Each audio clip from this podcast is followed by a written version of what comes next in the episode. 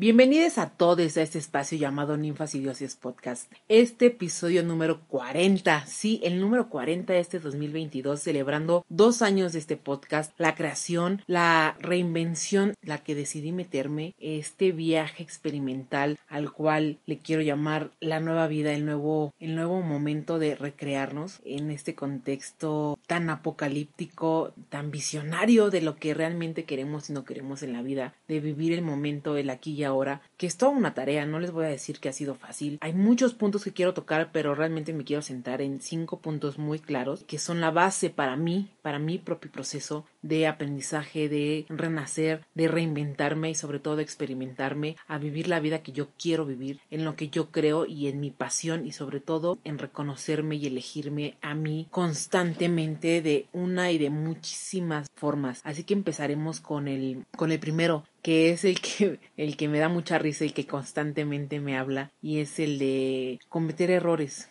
cometer errores ha sido para mí una prueba fuerte y yo creo que para muchas personas, porque en esta construcción del sistema, de la idea de siempre hay que tener éxito y siempre tienes que estar arriba y caerse no se vale, si te caes te levantas y el fracaso no existe y si fracasas todo el mundo te va a odiar. Eso ha tomado mucho, mucho tiempo procesarlo desde la cabeza hasta el cuerpo. Por ejemplo, el podcast me tardé cuatro, cinco años más o menos en que fuera realidad, fuera algo tangible porque me daba miedo fracasar.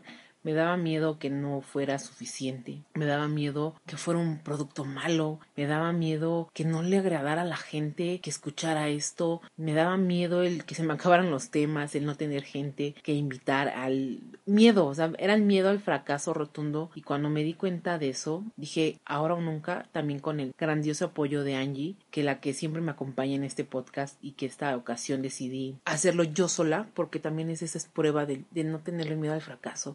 Mejor quedarme mudo o quedarme callado, no tener nada que decir, es uno de mis más grandes miedos. Y oficialmente desde el año pasado, mis más grandes miedos me los han puesto en la cara. Bueno, desde antes, el que me rompieran el corazón era uno de mis más grandes miedos. El dolor, la sensación, el reiniciar, el empezar de cero. El saber que había fracasado en ese momento en una relación, el que no iba a tener este estereotipo familiar de la casa, el marido, el perro, los hijos. Y la verdad es que fue una bendición.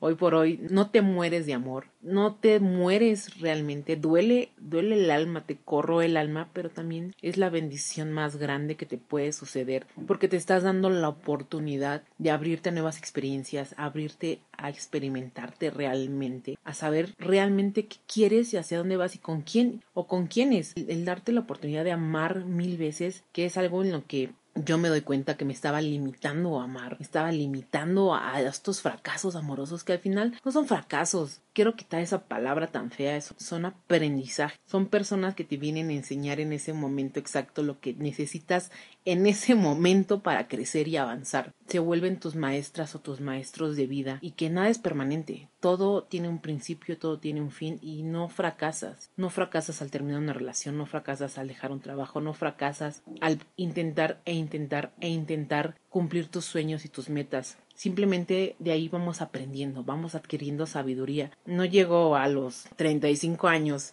llego sabia, me siento sabia, me siento más en paz, más segura, más confiada en la vida. Me cuesta trabajo todavía, estoy en proceso como todos y cada uno de ustedes que están en proceso y estoy confiando, me estoy atreviendo a confiar en la vida, a sentirme cobijada por ella. Esta sabiduría de 35 años que yo sé que me falta un montón. No sé nada, pero al mismo tiempo sé muchas cosas que en este momento me resuelven. Eso es bien cierto. En este momento me sé resolver, he reconocido mis herramientas. Antes de brincar a las herramientas, quiero cerrar esta parte de los errores regálándoles estas preguntas que yo me hice en un momento donde yo me abría a trabajar en un espacio nuevo, donde yo me abría a trabajar en un equipo que me ha cobijado y que me ha enseñado un montón. Aprender a preguntar. Ahí es donde me he quitado también un montón, pero un montón de prejuicios sobre el fracaso. ¿Cómo voy a preguntar yo va a significar que yo no sé? ¿Cómo voy a preguntar y pedir ayuda si yo lo sé todo? ¿Cómo voy a pedir auxilio voy a pedir asesoría si yo lo sé todo? Yo, yo, yo y al final no sabemos nada. Y es más sano pedir una asesoría, es más sano pedir un consejo, es más sano pedir ayuda, es más sano que en estas nuevas aventuras laborales, de vida, personales, relaciones, pidamos una orientación, porque al final hay alguien más sabio afuera, hay alguien que ya tiene más tiempo en esta vida y que tiene más herramientas que nos puede brindar. También aprendí que el preguntar, el pedir ayuda es quitarnos el ego, quitarnos esta soberbia pendeja. Lo voy a decir así tal cual, por sentirnos superiores. Y bajar la cabeza. Y bajar la cabeza no, no en cuestión de derrota, sino el de quiero que me enseñes. Estoy aquí para aprender. ¿Qué me puedes brindar tú de conocimiento? Y qué también yo te puedo dar de conocimiento, porque al final somos espejo todo es proyecto. Y si la otra persona quiere adquirir el conocimiento, qué bien. Si no, está bien, es su decisión. Y eso también es parte del aprender de los errores, el respetar las decisiones ajenas. Podrán parecer erróneas a nuestra perspectiva, pero son sus elecciones aprender a preguntar es muy sabio porque dejamos de, estar en la carencia, dejamos de estar en la duda, dejamos de tener miedo al juicio y de decir es que si yo pregunto qué van a decir de mí, pues que digan misa es mi duda y a lo mejor es la duda de alguien más. Otra es en el momento que, cometes errores y que dices, chin, ya es el fin del mundo, ya acabó esto, ya me voy a ir al caño, ya me van a correr. Imaginas todo lo catastrófico. Pero si te tomas cinco minutos, en verdad, cinco minutos y haces las preguntas, ¿se puede resolver? ¿Sí o no? se puede resolver en este mismo instante o se puede resolver a lo largo del día o de los días o de las semanas de qué me estoy dando cuenta, de qué me está sirviendo este momento, qué me está dando, de dónde viene este aprendizaje, de qué me doy cuenta. Yo me di cuenta que tengo que dejar, uno, hacer las cosas al chingadazo, dos, prestarle atención a los detalles. Los detalles hablan mucho de quién eres, mucho de quién hace las cosas y sobre todo lo, mucho que valoras tu trabajo, tu inversión de tiempo y energía y el trabajo de las demás personas. Eso fue para mí clave desde el valor, desde el autorreconocimiento, desde mi propia valía y de sentirme suficiente. El ya no tirarme al tapete y llorar, no soy suficiente, es el fin del mundo. Fue un maestro para saber cómo y por dónde guiarme para seguir creciendo y aprendiendo, porque estamos aprendiendo constantemente, estamos en proceso. Fue un gran y hermoso aprendizaje que les agradezco mucho al equipo donde estoy trabajando. Es impresionante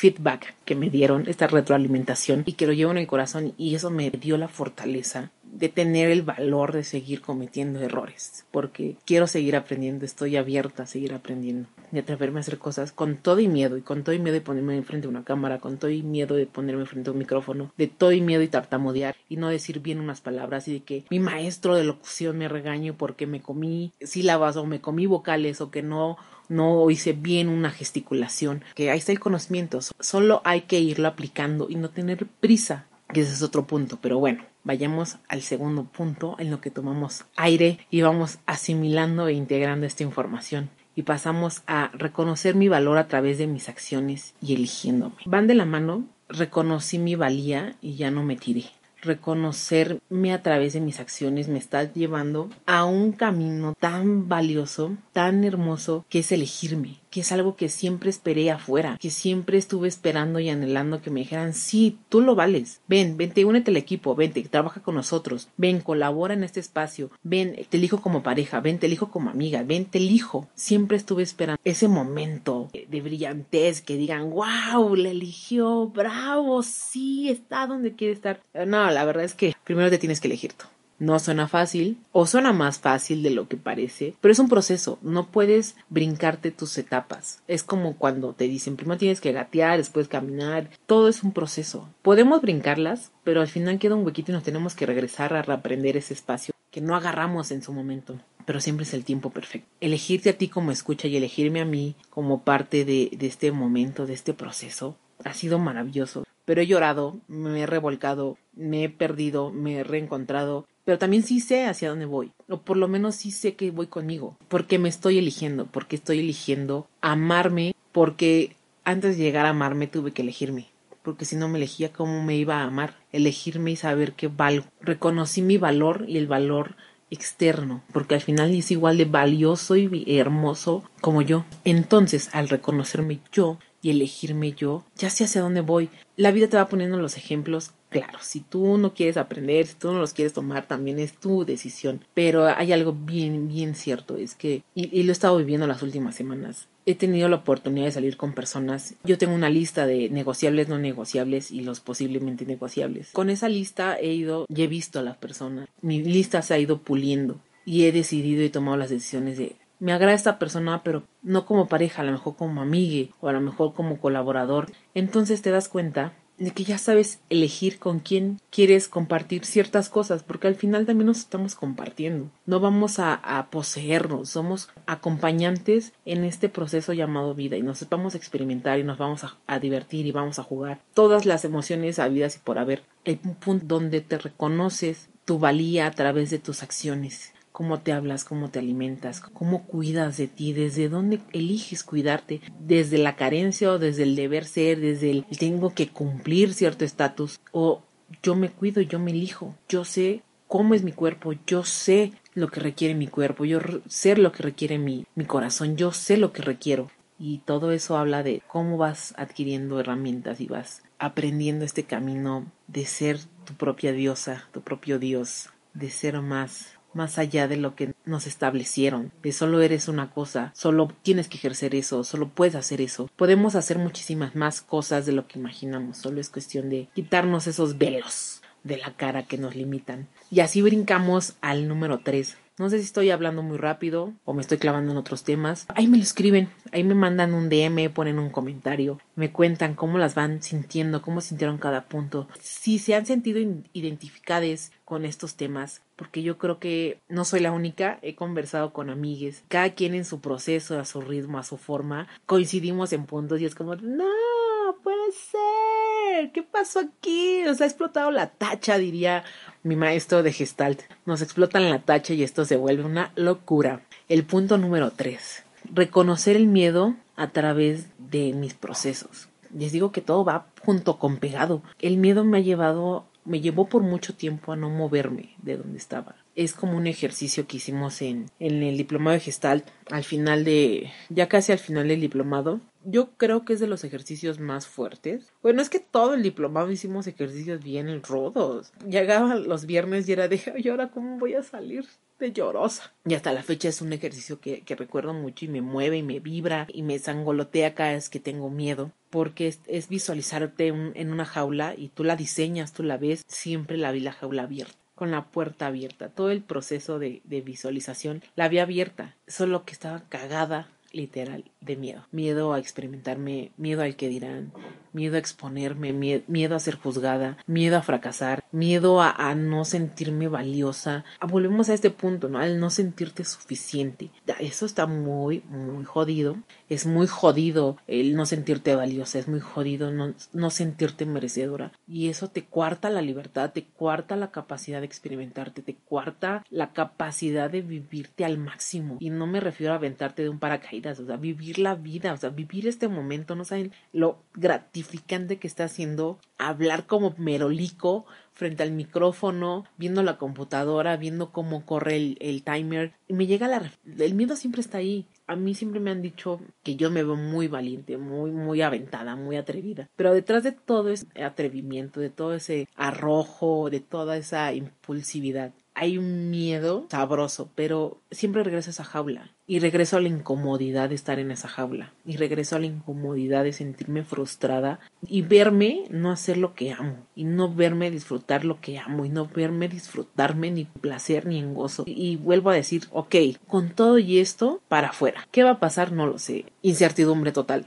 sé que ya he creado proyectos. Es fácil crear plataformas. Bueno, desde mi perspectiva, 10 años en el periodismo me ha dado herramientas muy valiosas, pero han sido proyectos en colectivo, han, sido proyectos con alguien más. Y el atreverte a hacer un proyecto individual, donde sí te pueden decir 1, 2, 3, 4, 5, pero es muy distinto ya sentarte y, enfrentarte a la página blanca, al grabador de, de audio en blanco, al decir no voy a alcanzar a hacer cinco minutos, me voy a quedar callada, el decir hacia dónde va, hacia dónde quiero dirigirlo, el crear eh, las estrategias digitales de comunicación. Ha sido interesante y retador ver mi capacidad de expansión, que ahora ya entiendo y comprende esa palabra, de lo limitada que estaba en mi jaula, del miedo que tenía y que aún sigo teniendo miedo, sí, sigo viviendo procesos de miedo, de repente el cuerpo habla, me ha puesto mi barrera y me la ha quitado y me la pongo y me la quito. Ya ha sido atreverme, es lo único que les puedo decir. Pero ¿qué haces tú con el miedo? O te paralizas, o te avientas por la ventana, o encuentras un punto medio donde puedes moverte a tu propio ritmo. El mundo nos quiere corriendo, pero solo tú sabes tu ritmo. Ese es lo importante. Y así pasamos del miedo al punto número cuatro. Bien enamorada. Esa también es una clave. Hay que enamorarse de una y hay que amar lo que uno hace. Y así uno empieza a vivir desde esta expansión de compartirse. El cuatro, la creatividad es igual a la constancia y disciplina. Menos es más. También ha sido un reto porque estaba acostumbrada a todo rápido, a todo ya. No, no ahorita, era ya. A que el mundo me rigiera, todo el exterior me exigiera constantemente estar ahí. Para ser creativa tuve que encontrar mi propio descanso. La sobresaturación, la sobreexplotación es un problema de nuestra época, de nuestra generación, del mundo. Más, más, más, más, más. Bien pinche feo. Y, y me saturé y me, y me las... Y eran unos ojerones y eran unas malpasadas y era un cansancio extremo, hice una relación a un lado por el exceso de trabajo, me estaba haciendo a un lado yo, me perdí yo en este exceso y en esta sobresaturación y esta sobreexigencia, que la sobreexigencia también viene en el miedo, en no cometer errores, en el miedo al fracaso, al al no reconocer nuestro valor, nos estamos sobreexigiendo. No es que no seamos capaces de cumplirlo, simplemente no nos toca, no, no nos corresponden en ese momento o, o simplemente nos toca hacerlo de otra forma. Y el entender esa parte me ha permitido ser más creativa, he encontrado inspiración en propio arte de descansar, porque yo no solía descansar, era todo el día, todas horas, pero el descansar es ponerle límite a los demás. Seis de la tarde ya no respondo correos ni mensajes, al menos que sea muy importante. Soy como las enfermeras del IMSS en el área de urgencias. Si no viene con las vísceras de fuera, no es urgencia. Así, tal cual. ¿Se puede resolver? Sí. ¿Se puede resolver ahorita? No, puede esperar hasta mañana sin problema. Se resuelve mañana. Esa es la forma en la que yo he aprendido a poner límites, a atreverme a permitirme a descansar, que esa también es una acción que reconoce mi valor. Merezco descanso, merecen descanso, merecemos estar en un proceso de descanso sin pensar, de, ver películas y reírte, de, no pensar, de, estar en un espacio donde estés cómodo, eh, acostada en tu cama, en el sillón, tirando en el suelo, algo que a ti te dé descanso, haciendo yoga, no sé, lo que a ti se te ocurra, pero en el que te permitas estar sin estar Estar sin estar, esa sería la palabra, porque es tu tiempo, es tu elección. Ya estás reconociendo tu valor de merecimiento de estar en paz. El descanso te da creatividad y la creatividad te permite en constante movimiento, no del exterior, sino en tu propio ritmo, entendiendo tus procesos, como el ciclo circadiano de nuestro cuerpo, entender lo que a ciertas horas requiere dormir, a ciertas horas se va a despertar, a ciertas horas hay que alimentarlo, se vuelve un arte de observarte a ti misma y que eso también te da constancia y disciplina. La constancia y la disciplina se marcan con límites disciplina en descansar, disciplina en trabajar, constancia en, mis descansos, constancia en mi trabajo. Menos es más. Esa, ha sido mi clave. Sigo trabajando en eso. Para mí menos es más. Puedo crear desde un punto más sano. Puedo crear contenidos más cuidados, más curados, más de corazón y menos de producción. Lejos del sistema, porque el sistema produce en masa. Estamos rompiendo, dirían por ahí, la Matrix. Y eso me encanta. Necesitamos más humanos, seres vivientes, que nos atrevamos a romper esta rutina estos procesos tan agresivos y violentos solo nos, agreden, no hay más, solo hay agresión. Con eso yo cierro, constancia y disciplina y menos es más. Una de mis lecciones más importantes. Voy a cerrar con el quinto punto, no quiero alargarme más para que lo puedan disfrutar a sus anchas y que se quede como un bonito recordatorio, un bonito momento en que puedan regresar y si necesitan este apoyo, aquí estoy para que escuchen estas palabras. No estás sola, no estás solo. Somos muchos individuos aprendiendo a vivir. No nos dieron un manual de vida y hay que hacerlo nosotras, nosotros. Nadie está solo, es un proceso individual y eso es algo que me ha, me ha crashado también el sistema. Es un proceso muy individual, pero al mismo tiempo es colectivo. Y que yo comparto mi experiencia te puede inspirar a ti a crear tu propia experiencia. Solo es eso compartirnos. Y bueno, el quinto punto es mi tiempo es respetar mi proceso. No puedo decirle rápidos, lentos, intermedios, no lo sé, es mi ritmo, no lo puedo etiquetar pero procesos han sido valiosos, han sido paulatinos, han tomado su tiempo, se han ido acomodando conforme los he requerido y eso es respetarme a mí, eso es dejar de correr atrás de algo, pero ahora que ya respeto mi proceso, me respeto a mí, me valoro a mí, me amo a mí, sé que soy suficiente, sé que soy merecedora, es como he aprendido a respetar esos tiempos de descanso, tiempos laborales, tiempos familiares, tiempos personales, tiempos amorosos. He creado tiempos. Estos cinco puntos, y les puedo dar 20 puntos, han sido el resumen de,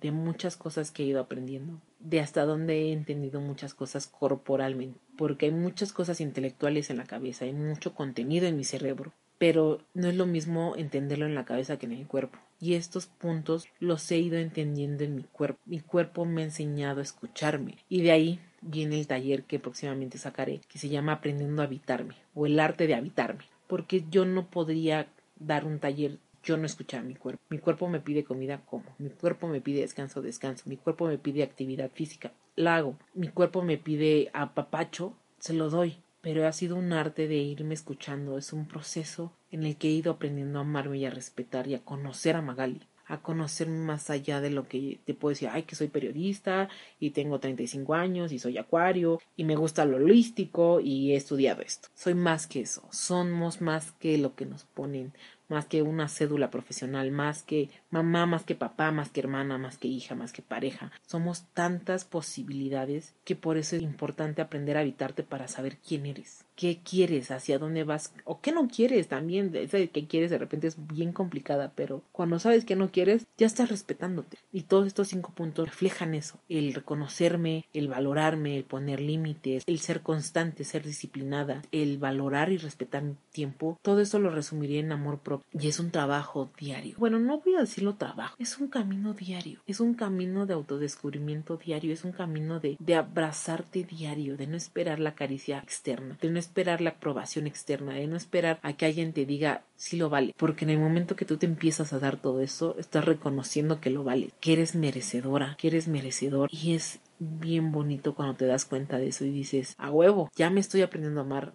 ya sé cómo es este camino, ya sé cuáles son los pasos, yo les comparto mi experiencia, yo les comparto estos cinco puntos, yo les comparto lo que ha sido mi propio proceso para que se inspiren, para que lo sientan, para porque al final el amor propio depende solo de, depende qué pasos le quites, qué pasos le pongas, cómo le agregues, que vayas experimentando ese proceso, yo te puedo decir, mis rituales del día a día son estos, aquellos. Al final es crear tu propia rutina de autocuidado. Solo soy un agente inspirador, un agente que te comparte su experiencia, un agente que te muestra un poco de su propio proceso para que tú veas y aprecies y valores tu propio proceso, porque ningún proceso es igual. Todos son únicos, valiosos y merecedores e igual de importantes de vivirse. Con esa frase me despido. Ha sido todo un placer, ha sido una locura, con mi corazón lleno, expandido de compartirles esto y celebrando la vida, porque así se llama este episodio, porque celebro 35 años de locura, 35 años de pasión, 35 años de éxtasis, 35 años de gozo, 35 años de caerme y levantarme, de romperme la madre y de sacudirme, de amar y desenamorarme, de encontrarme, de perderme y de reencontrarme. Para estar aquí se mezcla con esta capacidad de sentir las emociones y poder expresarlas sin miedo a decir es que eso es un fracaso cuando lloras, porque llorar no es un fracaso, llorar es expresar tus emociones a través de otro medio que son las lágrimas, que no tiene nada de malo, así que celebremos la vida, celebremos el estar aquí y ahora, celebremos el darnos cuenta que estamos en este momento perfecto. Y así es como la vida es, el amor es y espero que este audio les ayude, les acompañe y ya saben, pueden mandar mensajes a el Instagram Ninfas Dioses Podcast o en el mío que es Maggie Soul, ahí también les respondo. pues ya saben, espacio para acompañarles en su proceso, en su autodescubrimiento y estén al pendientes porque estaré lanzando varios cursos a lo largo del año, pero el más cercano es el arte de habitarme. Muchísimas, muchísimas gracias.